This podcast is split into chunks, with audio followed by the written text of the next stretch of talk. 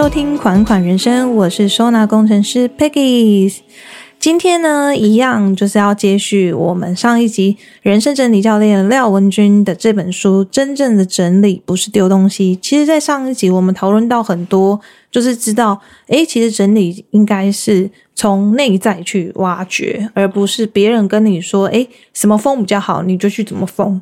对不对？然后又或者是什么东西该断舍离，你就应该要断舍离。所有的答案跟呃方法都是从要从心里去解决，对不对？嗯，对啊。然后那接下来呢，我想要再继续了解，就是上一集其实我们最后有谈到就是肩跟险呐，对对。所以其实对于这个部分，我觉得呃你自己也蛮有感的。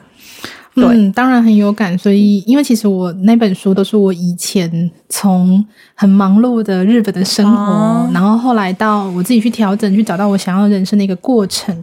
当然，因为在我书里面，我特别就写到，就是我在那个年代还在当社长的年代的时候，是真的是过人家想要的生活，是对。然后出出入吃高级餐，对，然后有司机接送，又不用自己那个，对。但是我真的觉得我过得很累。因为我有时候回到饭店的时候，我都觉得天哪，我今天工作时间好长，这个饭店好漂亮，但我没有认，我没有时间跟余裕去欣赏它，我只想睡觉，我赶快卸妆，然后洗脸睡觉啊！好，我明天早上起来又有别的事情要忙，而且你就会觉得好像灵魂被抽掉。对，当然我做的都是我喜欢的事情，但是过过于不及。是啊，那一个喜欢。跟你自己的平衡真的是要去找到一个平衡点，不然的话，你身体会负担很大的压力，这是真的。而且像我之前啊，都会有点觉得自己做很多事情都虎头蛇尾，嗯，那我也一直探究为什么，直到这是人类图，就是我自己找出自己的人类图，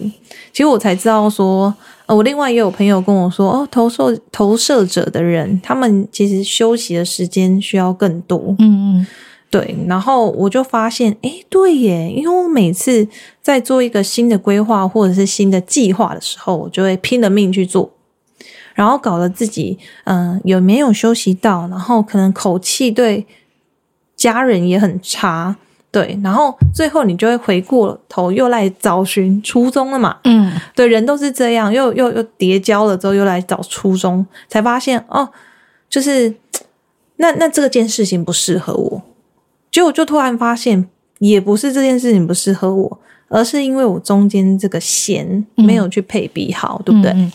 我因为我们都一直被人家讲说不要输在起跑点上，叫你拼。从小就是这样。对，可是问题是，呃，你你会发现呢，大部分人都会问你说你工作做的怎么样啊，然后赚了多少钱啊？但是没有人问你说你最近过得开心吗？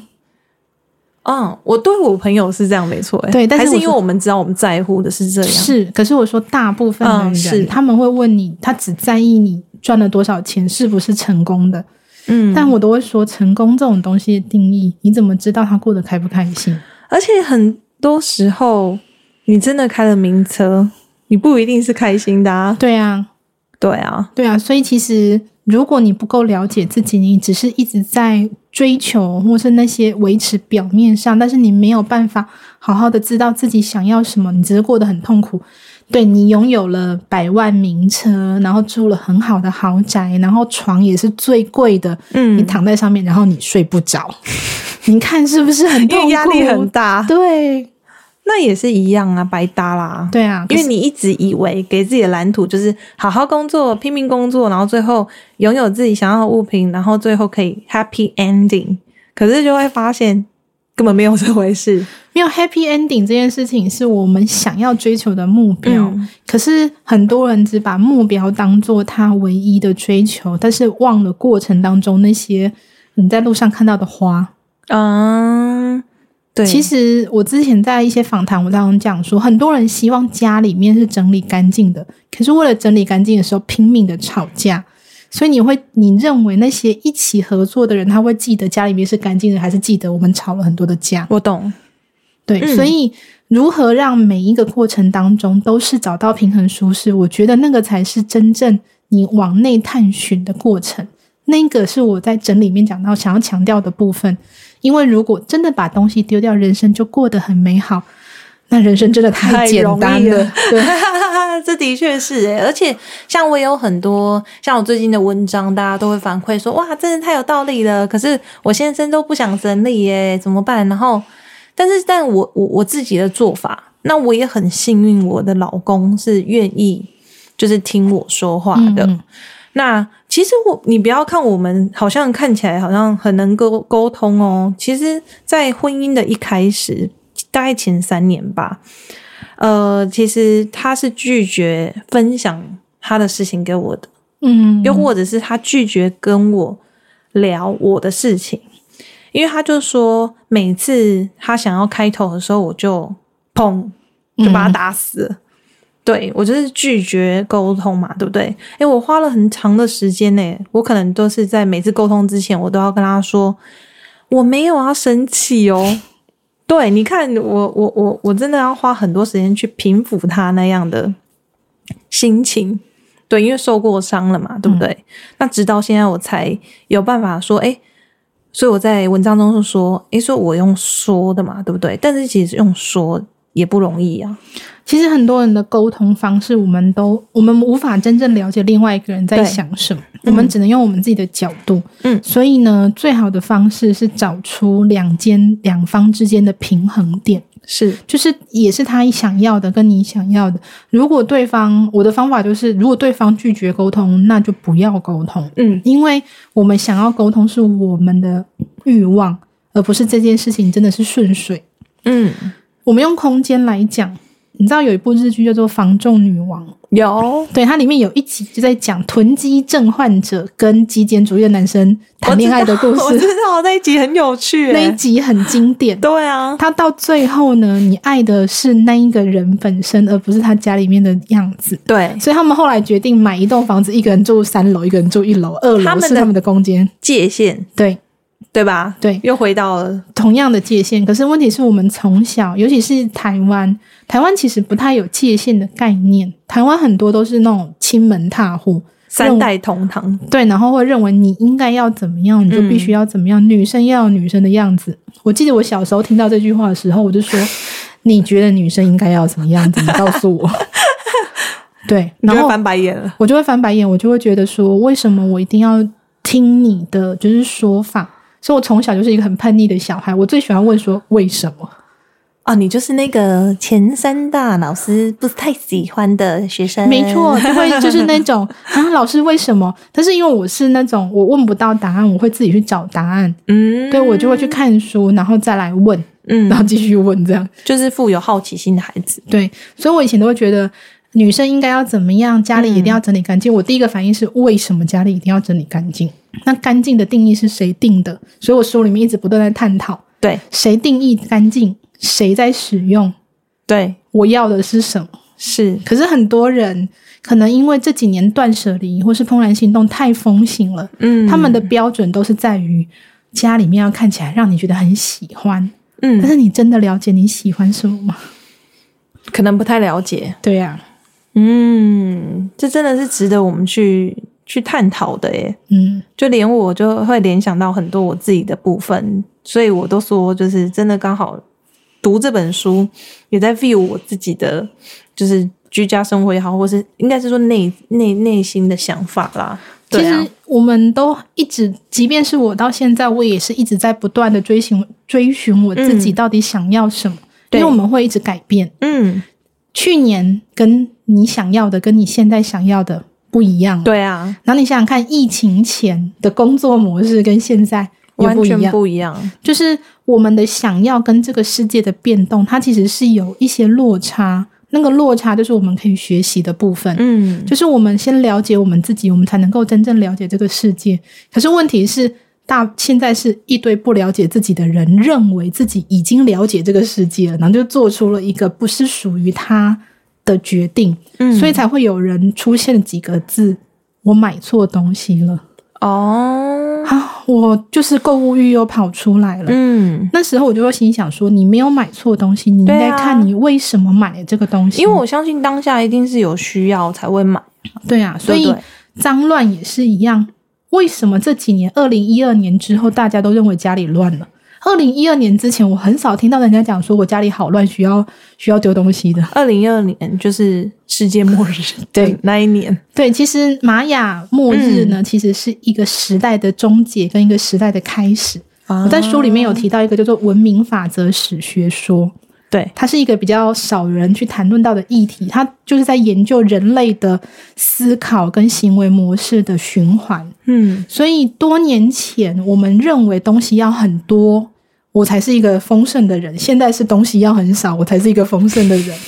对，所以其实它是一个循环。对，那你要是没有了解，你是在这个洪流里面，你永远就会跟着这个外在去走，而且会一再否定自己吧。的决定，就例如说，你可能哎跟着断舍离，然后丢很多东西，就你可能大家又开始在买东西的时候，你想说，哎，怎么会丢那个东西呢？那我下次绝对不可以这么做。最扯的就是那种丢了家里面的杯子，然后买环保杯这件事情。哦，哎，这很特别，我还没有遇过。哎，很多人其实是会家里本来就有杯子，嗯，可是问题是因为现在说这个比较环保，我告诉你，它那个珍珠可以这样子可以吸到，你就会想要买。可是问题是你家里面就有一样的东西，嗯，那你要的到底是什么？对，而且有那么常喝珍珠奶茶吗？应该是没有吧，除了整理师之外，听说整理师都很爱喝珍珠奶茶。哎，这是我吧？没有啦，以前就是过去觉得那个是一个。就是释放压力的，但其实我觉得都不是对的。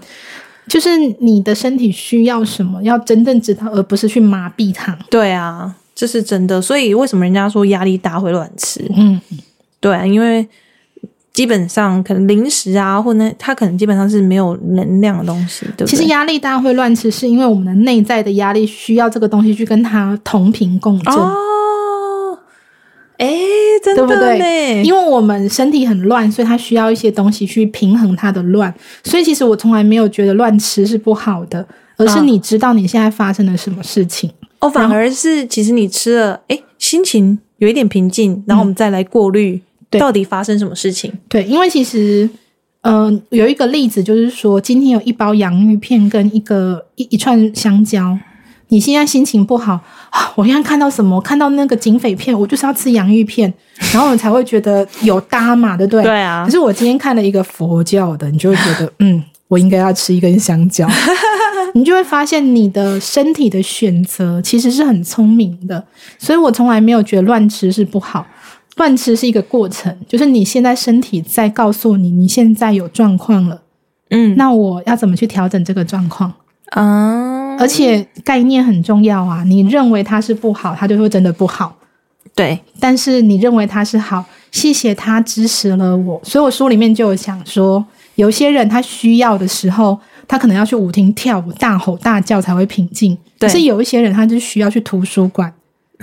你应该要找到相对应的东西来支持你。对，乱没有不好，对，乱吃也没有不好，脏乱也没有不好，是你需要。嗯，所以我们每次我有一群朋友聚餐的时候，都会说我们今天都吃减糖啊，明明桌上都是咸酥鸡，有没有？但是就一直告诉自己是减糖啊，有没有？就无形当中好像吃了也不会变胖这样子。我觉得其实现在的人就是刚刚讲那个减糖，还有包含养生概念呐。嗯嗯，我可以分享一个，我常常问在讲座的时候就问说，你今天出去吃饭，你看的菜单你是怎么点菜的？你是点比较便宜的，还是比较不会胖的，还是比较营养的，还是你现在想吃的？OK，我可以回答你。我现在去挑选，我都是有菜有肉有碳有碳水，就是我自己是这样啦，就是标准。那的确这样子选择的时候，是我在减肥的时候，因为你会知道身体是需要适当的养分才有办法真正减肥，而不是靠节食吧，对不对？但偶尔还是会想要去吃一些。相对来讲，跟加工食品啊或什么的，我可以分享一个很多年前的一本书，叫做《饭水分离》，我不知道你有没有听过？有，对那本书。减肥，我真的是 就是也是专家。他那个《饭水分》里面就讲，他说你会突然想吃一些东西，是因为你身体需要。对，所以其实我们也一样，我们其实应该要跟随内在的指引，只是我们一直忽略那个东西。所以吃东西、整理东西、用东西就是一样，因为你刚刚讲说你会希望呃就均衡，可是这个均衡是你现在想要还是你的教练还是谁告诉你的？还是你在书上看到？嗯，应该也不是说，当然一开始是透过一些外在是吸收，但是之后是会发现，诶，我认真，如果是吃有菜有肉有碳水，跟你可能一直吃呃营养素不高的东西，你可能会身体比较容易水肿，嗯，那你就会比较容易累。那你会把这个标准重复的再运用，还是你会当下再重新判断？你是说当下吗？嗯，哦，你是说，哎，依照那一天的状态去评判？我会，哎，我我，哎，我这两天其实有一点这样，哎、嗯像我其实不太吃面包，嗯可是今天我就发现，哎，其实我可以吃一点，但我可能减半或者是什么，但是我就是想要长一点这个就是整理的过程。哦哦，其实外面的都一直告诉你说你要均衡饮食，你听了整理师这样讲，你就这样做。可是刚刚你就展示了一个很好的过程，就是我听了以后，对，但是我自己感觉其实好像这个也还可以。嗯所以，我们真正每个整理的派别，或是每个整理师他的重点。对但是我的重点就是一直一个一样，嗯一个听你的内心，对你要怎么样去听到你的内心，而不是我找出一个标准答案，我只能照着这个标准答案，嗯然后我不做这个标准答案，我就会很痛苦。所以其实我也用了减肥这件事情来，嗯，来描述吗？来印证了就是整理这件事。欸对，它其实就是一个过程，因为我每次都一直觉得说，为什么一直暴不是暴瘦，就是减肥成功了，然后又变胖，减肥成功了又一直变胖。但是我就发现，我好像如果过度压抑自己的内心，或者是就是只是一直单纯的逼着自己去做一件事情，就会很容易反扑嘛。其实我有时候听到减肥啊，我都会心里想说，嗯你为什么想要减肥？嗯，了解。就是减肥有很多的原因，比如说想要变得漂亮一点，或者想要健康。那健康真的是跟减肥有直接的关系吗？三高算吗？三高算，但是它一定是跟减肥有关吗？你你懂我的意思？压力好像也会，对不对？对，我们太容易把一个东西的标准用在一个现在主流媒体上面的，譬如说你刚刚讲的三高，你知道冥想也可以解决三高的问题。啥？啊，对啊，很多人说他只要他多了一个打坐十五分钟，他的三高就下降了。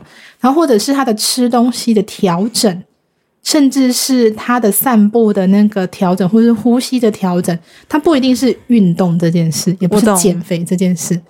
对，可是运动跟减肥是现在的主流。标准，而且大家会觉得，哎，变瘦就大家会觉得我变漂亮了。嗯，这个我下一本书就有讲，变漂亮这件事情其实也是个制约、啊。好，那我们赶快再回到我们现在这本书上。那我在这本书呢，还有看到一个我非常非常有兴趣的话题，就是风水。是，对，然后呢，其实我很常会告诉自己福地福人居，然后一直说服这件事情，就是呃，我只要把自己调整好，家里就是好风水。嗯，可是不知道为什么，就还是多少会去在意，在很买这个房子的时候。对，是人，你可能就会觉得，哎，我好像我们没有那么强大了，应该这么说。嗯所以，呃，文君对风水有有有什么看法？因为我早期其实是学传统风水出来的，啊所以，拿罗盘，对拿罗盘的那一种，真的是很传统。嗯一直到后期，我就比较知道是说风水它就是一种术法，它也是一种科学的理论。刚刚讲说福地福人居，这是完全是正确的。嗯，但是那个福人，我们都认为只要这个人状况好，他就可以好。但是问题是人的状况不会永远都好，啊他也不会永远都差。是因为我们是在一个循环，我们在一个阴阳太极，我们在一个春夏秋冬的里面，对，真正要找到的是在风水之间那一个的平衡。我如何在我的高点的时候，我还是维持平衡；我在我的低点的时候，我也是维持平衡。那个就是真正的风水，因为风水是能量的流动，就是说我今天这个能量可以支持我，这个气场可以支持我。所以，如何让气场你高的时候它支持你，你低的时候也支持你，这个就是一个学习。真的是学习耶。因为有些人可能忽高忽低，所以你就会有时候看他哇，状况很好的时候，哇，表现的非常好；嗯但状况不好的时候，可能就非常低迷。嗯，因为有一些人，呃，我们现在主流是会比较支持状况很好的状态，嗯但是就是忽略了状况不好的状态。这个又呼应到我们之前提到的尖跟弦。嗯，太阳你在往前冲的时候，跟你的休息如果没有找到一个平衡点，那就会产生了不好的风水。所谓的不好的风水，就是气场不流通、气瘀嘛、气滞，人家都说是这就是一个不好的风水。嗯可是问题是，你的状态是什么？嗯如果我今天哦，我最近低潮期，嗯那你希望你低潮期家里又维持的好干净，然后你又是在一个我已经动不了，然后拼命的想要去动它的时候，那你就会非常的辛苦。我我我现在就是这样。对，那你不如借用一些其他的方式，像我在书里面就有提到说，你可以开窗，嗯。然后做一些比较简单的，而非让你觉得不舒适的，譬如说扫地，嗯，就是专心的扫一个地，或是专心的洗碗，在你能量状态满足的时候，你现在是低潮，你就做低潮的事；嗯。你现在在高潮，我赶快把这些全部整理完，我就整理完。完就是你符合你现在的状态。可是问题是，现在很多想要追求，我不管高潮低潮，我都要同样的状态。对，然后，所以让低潮的自己有很大的压力，然后那个压力又会累积到下次的低潮期，再继续爆发。哦，真的减肥是这样。所以人家说为什么会溜溜球效应就是这样，对不对？嗯，但是呃，文君在书中也有对风水有四个算定义吗？就是有嗯形、心、言、行、观，对不对？，对，其实这是风水，不是一个不是一个现代才有的东西啦。它从很早之前我们就知道这个风水，但是用整理讲风水比较是我自己的一些体悟。我里面特别就有提到说，我们真正的风水真的就是来自于你的心，你的心的念头会产生不同的反应。嗯，比如说，我今天我认为早上起来啊，今天是美好的一天，真的就是美好的一天。然后，如果你今天早上起来说：“哦，好烦哦！”你今天就是好烦的一天。所以你的起心动念绝对就是一个最重要的风水，嗯所以我把它放在第一个风水里面。那第二个风水就是，当你有这个心念之后，你又讲出来这些话，那个话它就变成是一个震动频率。对你知道语言可以支持人，也可以杀人。对，说话的力量。对，所以我们去震动，然后因为在我在日本住了很多年，日本有一个说法叫做言灵。言灵、哦、就是语言的灵魂，就是语言的能量。是一个语言的能量会影响你非常非常的巨大。他会用灵，就表示虽然你以为语就是讲话只是一个好像工具，嗯但是其实它是会产生一些后续的效应。对，所以言灵这件事情就是第二个风水。那我们第三个风水是行，对不对？对，就是行为模式。你想了，你说了，然后你做了，啊你做了什么？这个也是我们现在人的行为模式里面最重要的一个部分。好，那我们在第三个是行嘛，对我们的所作所为。对，因为其实很多人他想了，他说了，但是他没有做。仅限于前面两个。对，很多人是其实是这样子的，嗯。然后所以他就会呃很伟大的梦想，但是他从来没达到过，哦，因为他少了那一个去做的那个动力，嗯，那他就会跟到第四个有关，因为很多人他做了以后，但没有回头观察到自己，嗯，对，所以他就会一直不断的、不断的，就是追求他想要，可是忽略了自己真实我为什么要做那个初衷，嗯，所以才会过了很多年之后，大家都会认为说啊，我要回到我的初心。嗯，对，其实其实所以你的我的四个风水心言行观，就是你心里所想，你说出来你的行为模式跟观察自己，它其实是一个循环。嗯，我会我需要，然后上去四个风水经过以后又再回来，我的人生就是这样子。我们的人生其实就一直不断的在这个里面反刍之后走向下一步。嗯，但很可惜的是，第四个风水观察是很少人会去做的。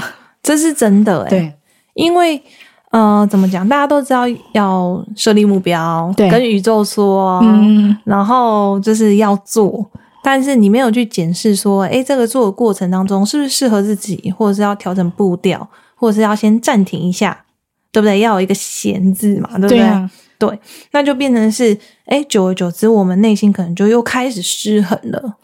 这就是这就是为什么很多人过劳死。对，又或者是，哎，你失衡的时候，一定会有一些负面的情绪也好啊，或者是事情发生。例如说，你可能就跟家人的感情不和睦，嗯，那你可能后面你会去检讨的是，那我是不是要去改真正的风水？例如说，哎，我刚好门对门，嗯，是不是就会有争吵？你知道吗？我每次都说啊，嗯你会去想风水，就是你人生出了事情，你就觉得我这边解决不了，我解决外面的应该可以帮助我解决什么。可是事实上没有没有太大的用处，它的那个用处只能够短暂。哦，瞬间，对，它就是沙龙 pass。你现在痛，哦我贴上去让你不痛了，但是问题是它那个痛根源，你重复发生，它就会重复出现。了解。所以很多人为了改风水，家里面弄得像什么真的很那个国特别术馆，你知道吗？挂这个又挂那个。我看到，我有时候看到的时候，我都会觉得哇，我天哪，好可怕！所以，但是呃，有跟文俊聊过，就是风水其实也是科学风水嘛。嗯，那你觉得有什么是我们真的、真的、真的，如果是这四个都做到了，嗯然后我们可以其他可以调整的，例如说，哎，我认真我的床就不要对厕所，嗯，这个懂我意思？这个我在下一本书里面其实就有提到，我可以略先讲，就是比如说为什么我们的睡眠状况不好，是跟你的床的营运的环境是有关的。嗯比如说你的床的门的后面它是厕所，只要有人就是用、嗯对，只要有人用那个抽水马桶，你晚上就是会被影响，但是你不一定感觉得到。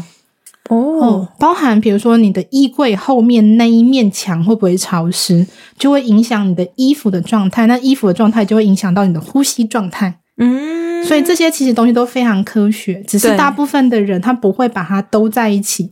大部分人想要的是，我今天做整理衣服，我就赶快去找一个，就是告诉我穿怎么样比较美的那个，就是嗯造型师，然后我把留下美的，其他全部丢掉。哎，那我想问哦，因为我突然思考到，因为我也蛮喜欢日本的建筑嘛，嗯，我发现他们是不是主卧或者是房间不会跟厕所一起？嗯，你有没有发现，他们就是会分开，甚至是洗手台在外面，然后洗澡在里面，对，这样是不是变成就是它不会去影响？例如说，可能我们有时候会有想半夜想尿尿的时候啊，就是你可能就比较不会去影响到另外一个人。他的这样子的规划是因为文化背景的关系，对啊他们是因为、呃泡澡大家要同用一缸水，嗯。然后上洗手间的地方是同一个地方，所以他们会诶主卧室里面可能没有卫浴，嗯，所以那好处就是中间半夜洗就是起来上厕所的时候不会影响到另外一个人，是，但是反向的事情是。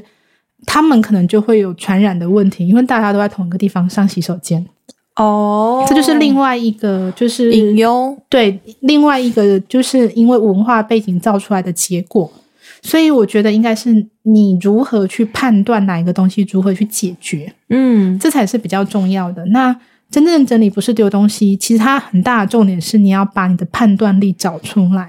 啊，对对对对，对于自己的觉察、生活的觉察跟判断力，这因样子为很简单一件事嘛，衣服你可以带，鞋子你可以带，包包你可以带，你总不能背着你家的床走，是吧？对没错没错，对，所以其实很多人都问我说：“啊，你的好命整理要写床的整理，那要怎么整理？不是把它弄好就好？”我说：“不是，我的重点一直在是你如何使用这个物品，所以你应该要理解是使用物品的过程。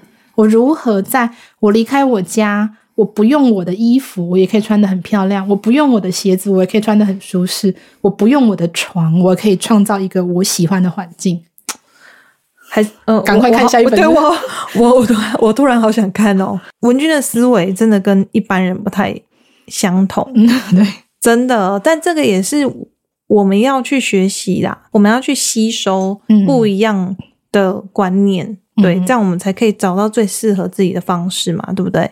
好，那其实我觉得在整理的过程当中啊，除了刚刚说风水嘛，对不对？还有物品的呃断舍离，都是一种选择，对不对？对。那呃，我我也常常遇到客户，他非常不愿意断舍离，因为他觉得啊，这个就是很贵买的，嗯对，但是我都会跟他说，诶，其实当你不放手的时候，我因为书里面有写嘛，当你放手，让不属于自己当下的东西离开时，就会有空闲，对不对？来开启另一扇新的门。嗯，对。那你当初写这一段，其实我在看到这句话的时候，我突然想到我们理工，因为我是理工科的嘛，里面有一个物质不灭定律，有舍就是有就有得这样子。对，文君这边有没有什么你自己贴这这件事情？对啊，对于这件事，为什么你有这样的体会？我在。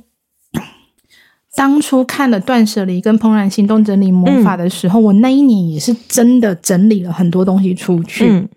那我那一年当中，从一开始的一般的整理，一直发现我需要感谢他再送出去。我发现它是一个很大很大不同的过程。那那一年，我的确流动了很多东西出去之后，我就发现。原来这些流动不是东西丢掉，而是因为我借由这个流动，我看见的它不是我现在需要的。嗯，这也是为什么我一直很强调说，你丢东西的时候，你把东西送出去的时候，你一定要知道你丢了什么，你为什么要丢，是而不是啊，现在我有一百件衣服，我赶快衣柜整理师说我只能留三十件，不然的话放不下，整理不好，那我那七十件我要怎么样丢掉？这样，那为什么要丢掉七十件？对啊，对啊，所以我其实我觉得那个过程其实是非常重要的。所以你的放手从来不是物品的表象，而是我们借由这个表现看见的。哦，原来我以前这些东西我现在不需要了的原因是什么？真的，我到底为什么要留这些东西这么久？比如说，我在整理的时候，我留了，我就发现我当初留了非常多那个设计图。因为我以前是念室内设计，是啊是啊，对我就一定会想要留着啊，因为那是你作品。对我那时候就会觉得那是作品，可是这些作品其实说实话，现在已经不实用了，已经不属于我现在会想要做的事情了。那留的是什么？那个东西叫做丰功伟业。对啊，对，没错，你其实是想要把过去的那个辉煌成绩就留下来嘛，对不对？对。但是其实你就算没有那些物品，你还是在。你还是在啊，你还是知道过去就是你曾经做过那么多事情，对，然后做过那么多有价值的事情，对。所以其实那个放手放掉的，从来不是那一些设计图，而是那个丰功伟业。我所谓的丰功伟业是那个执念，嗯，因为丰功伟业所谓的你你的成就绝对是跟着你走的，但是执念也会跟着你走。是我们要放掉的是会影响我们的东西，而不是放掉会。支持你的东西，它其实是一体两面的。所以，当我把这个东西送出去的时候，我送的是这个物品实质跟不支持我的部分，但我留下了支持我的部分。就你还是有留着啊？对啊，对啊，只是说你看起来好像是物品被就是送走，嗯。但是其实你还是有某一部分是被留下来的。其实有一个有小朋友的家庭应该最明显的，小朋友的玩具不是玩具，就是那种作品啊，画画啊。对啊，刚开始的时候都觉得每个都想留哦，对，这个都是画妈妈的，我每一张都要留下来。可是后来发现，如果我每个都留，我就要牺牲我居家的空间。对啊，那你就要开始取舍，没错。所以那个取舍其实是为了让你自己有更好的居家的空间，所以你放手让。没有办法支持到你现在的东西，所以它其实是一个过程。应该是说，我觉得还有一句话可以去讲，就是整理的意义在于用人的角度，对不对？观察这个世界，所以不是整理物品，而是整理生活，对不对？这真的很重要诶而且让每一个人开始察觉察人生及拥有物品的意义。嗯。对，这很重要。然后发现每个行为模式当下发生时，可能潜在的情绪跟新的选择。对啊，你怎么写出这些话啦？哦，写这个也是写的，就是晚上。其实写这写书的时候，真的都是要调，真的是要找到平衡诶，因为其实你就会有好多的想法想写。然后你又想说你要怎么呈现？可是事实上，我觉得写作这个过程其实对我来讲就是最好的整理。嗯，我如何把那些散落的思绪全部归纳给大家看？现在这件事情，所以其实你写的这几本书，是你透过你的人生经验，还有你整理的过程去消化，然后去咀嚼，甚至是我知道你会听，可能可能会接收到一些讯息嘛，然后把它传达给我们。对，那其实我觉得这真的是每个人都需要学习的，因为很现在太多人觉得收纳整理不就是这样？哦，对啊，很多人都认为哦，断舍离嘛，我知道、啊，对啊，就丢东西啊，对啊，整理师不就是来丢东西的嘛？嗯对不对？但是其实我们到客户家更希望的是，他是留下对他目前是快乐的东西，而不是说，诶，我硬留这个东西，可是我要消耗我所有的能量，然后消耗我所有的力气跟时间去，呃，支持他。对，这样就很奇怪，有点物极必反，对不对？当然反向的，不管是他要丢还是他不要丢，都要对他人生产生出他认为适合的注意，嗯，就是帮助的利益。可是如果他没有，就会变成他一直在同样地方重复的来来回回左移右移，乾坤大挪移。对啊，对，然后看起来都很漂亮，对，但就是那时候漂亮而已，真正用的时候不好用。嗯，真的，你知道人就是我书里面有提到一个，就是关于那个未尽之事嗯的那个章节，就有提到，我们人的压力其实就是一个一个累积上来的。你早上起床之后发现牙膏啊快没有了，我要赶快去买，然后没有去做，它就变成一个压力。打开的时候发现那个卫生纸太高了，我拿不到，没办法补充，然后没有补充，这就是第二个压力，然后就一直累积起来。所以其实我的书的重点虽然说是讲整理。可是真真正我们要去探讨是跟物品之间、跟空间之间的关系。嗯，你如何让身边的东西都可以支持你？然后可以用，应该是说透过这种感受、这种压力的感受，觉察到说，哦，原来这个东西不应该放在这里，对，所以没有标准答案呐、就是只有你贴近你最生活才是最重要的嘛，对不对？是啊，，是啊，嗯，真的，这真的是，所以其实我觉得整理真的不难，难的是就是你如何找到自己内心想要的答案，这样子。对啊，因为其实我觉得最大的重点是，还有一个很大的重点是嗯不要被表象所迷惑。嗯，我们都认为你把家里收纳的超好的，我很棒。可是问题是，其实你是把很多东西都你根本不需要，但是你就是舍不得，就一直放在那边。对，对，或者是你那些东西早就不能够支持你，但是嗯你就是、我现在弄得很漂亮，我收纳的很漂亮，嗯我一定很棒。所以我其实有时候都会觉得说，我们很容易让表象欺骗我们自己。对，那你能不能从那个表象里面看到你真正要的？嗯所以我常常会说，我有时候有时候人家会说我去他家做客，他说我家就是怎样怎样，我就说哦没有啊，那是你的认为，跟我的认为不一样。是，那说实话，他家干不干净、整不整齐，从来不是我去做评断的。对啊。那当然，虽然说请整理师一定会有说，我希望他可以归位这件事情，但说实话，整理师是呃案主延伸出来的帮助。嗯，那如果案主自己他没有准备好，整理师真的只是只能够做到一个一个部分。一个 come 掌而已。对啊，所以我都会常常都会觉得说啊，其实如果要是他们更知道自己想要什么，他可以跟整理师一起进去整理，他绝对会是事半功倍了。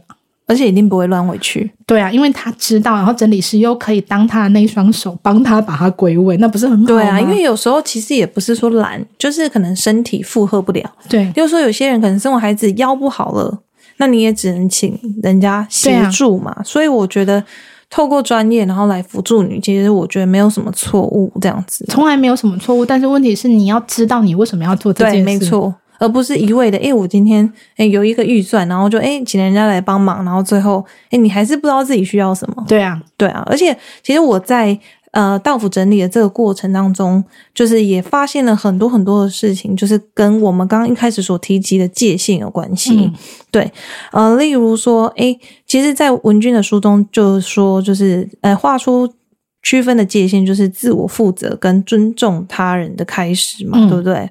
所以，其实我们在这个以以这个这个想法来说，其实可以举一个例子。我很常看到客户，就是因为可能小孩还小，那他可能又要煮饭，又要就是看着孩子，所以他可能在附近啊什么都摆了小孩东西，最后因为心情平静的时候都不觉得怎样。但是当你煮饭煮到呢满头大汗，觉得很烦，然后小孩又把东西乱丢的时候，你就开始觉得天呐，你们干嘛一直就是侵入我的就是范围。对范围这样子。但是如果假如说，就是我们例如说，我我会教客户说，那你就去买一个游戏店，嗯。那这孩子孩子的东西就是这个游戏店以内，嗯。对，就是告诉他，哎，这个界限是你的，但是你你出来就是妈，就是大家的公共场合，对吧？是这样说吗？其实是要给小孩一个空间，然后当然最重要的是他本人要能够真的理解这件事。我举一个例啦，就像我弟，我常常都把他讲，我弟的两个小朋友，一个一岁多，一个两岁多，他们会帮忙拖地，嗯，两岁哦，嗯他还会跟我妈说：“阿妈，你坐着，我来拖。哈哈，好可爱哦。对，他就说：“因为这边是我弄脏的，所以我来拖。对，那你如何让小朋友这个概念，就是说他是一个大人？嗯我们常常对待小孩的时候，都会把他认为，然后他不懂，所以怎么样？可是其实我跟小朋友讲话的方式，跟我们现在讲话方式一模一样。一样我不会因为他用了比较简单的字，嗯我会用同样的方式。然后他要是说啊姑姑我听不懂，我就会再跟他说明。因为用转个方向，对，当你这样对待小孩，他会知道哦，我也是家里面的一份子的时候，他才会愿意去做。可是如果他是小孩，我就是只要负责玩，哦，不好意思，他就觉得玩就是他的工作。也是哎、对啊，像以前我妈都觉得我念书就好，那你认真就真的你是到嫁了人，拥有自己的房子之后，才开始学习收纳整理的这个部分。嗯可是你就会知道说，其实妈妈在你成长这个过程当中，很常会因为可能呃家事的关系，所以导致可能身体上的疲累啊，嗯或者是心灵上面的疲累，只是他不说。而且以前的人比较会怎样忍，对啊，只是我们现在人就是都一直告诉比较会表达对，，告诉你要说啊，要说自己的情绪啊，说自己的需要啊，或什么这样子。哇，其实今天真的聊了非常多诶，因为这一本书的内容真的不是这两集可以到到得完的，所以我觉得像像其实我是一个阅读很慢很慢，我有跟文君一直强调这件事情，就但是我也是设定每天可以三十分钟去阅读，对，然后呃，但是尽管是这样，所以我还是读得非常慢。但读得慢不是因为我可能读的速度慢，而是在每一个句子呢，我再去回想、回推我自己的人生过程，我发现真的是有 touch 到我啦。对啊，所以我觉得谢 真的很开心。我我我其实就我都会回馈给你嘛，对不对？就是希望也也能够，我相信写书的人一定会希望看书的人是对自己是有，不要说有帮助，有 touch 到这样子。嗯对，所以其实文俊的这本书真正的整理不是丢东，西真的含金量非常非常高。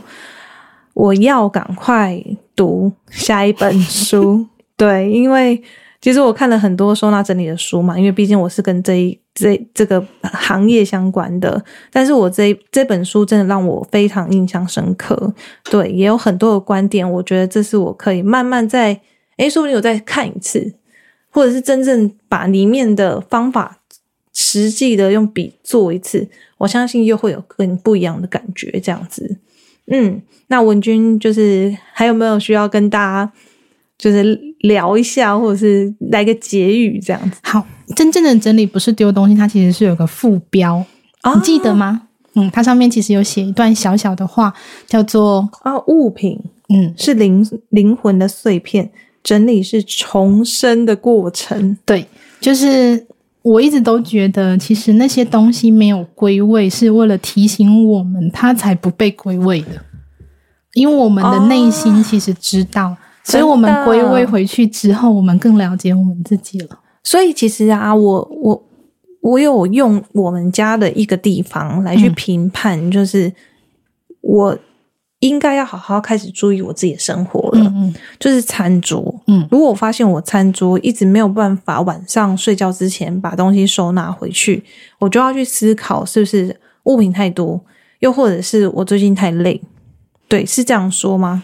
但是你要想，那个餐桌是谁在使用？就大家使用那你应该就只要负责你的那个部分就好。哦，所以要不然就是大家一起来整理。，对，嗯就是那个那一个平衡才会找到。因为其实我觉得有一点可惜的，就是现在主流还是会认为女生要去持家务，嗯我觉得非常非常的可惜。因为说实话，我之前听到你在讲说，如果不会做家事会被老公休掉，我就心里想说，那是老公有问题，不是你有问题。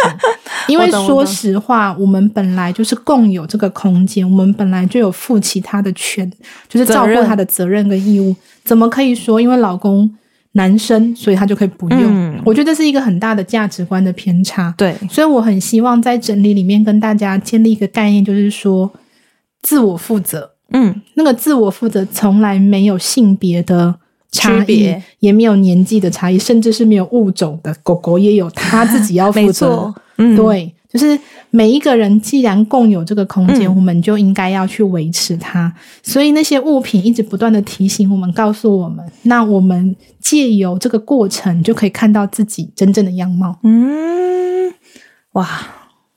谢谢老师，谢谢谢谢大家。对，所以呢，如果你是一个想要开始收纳整理，但你也发现你看过太多的收纳整理的书，最后还是失败无疾而终的人，其实你就要去思考，是不是要重新回到自己，又或者是赶快来就是看一下文君的书，而且文君的书不止一本哦。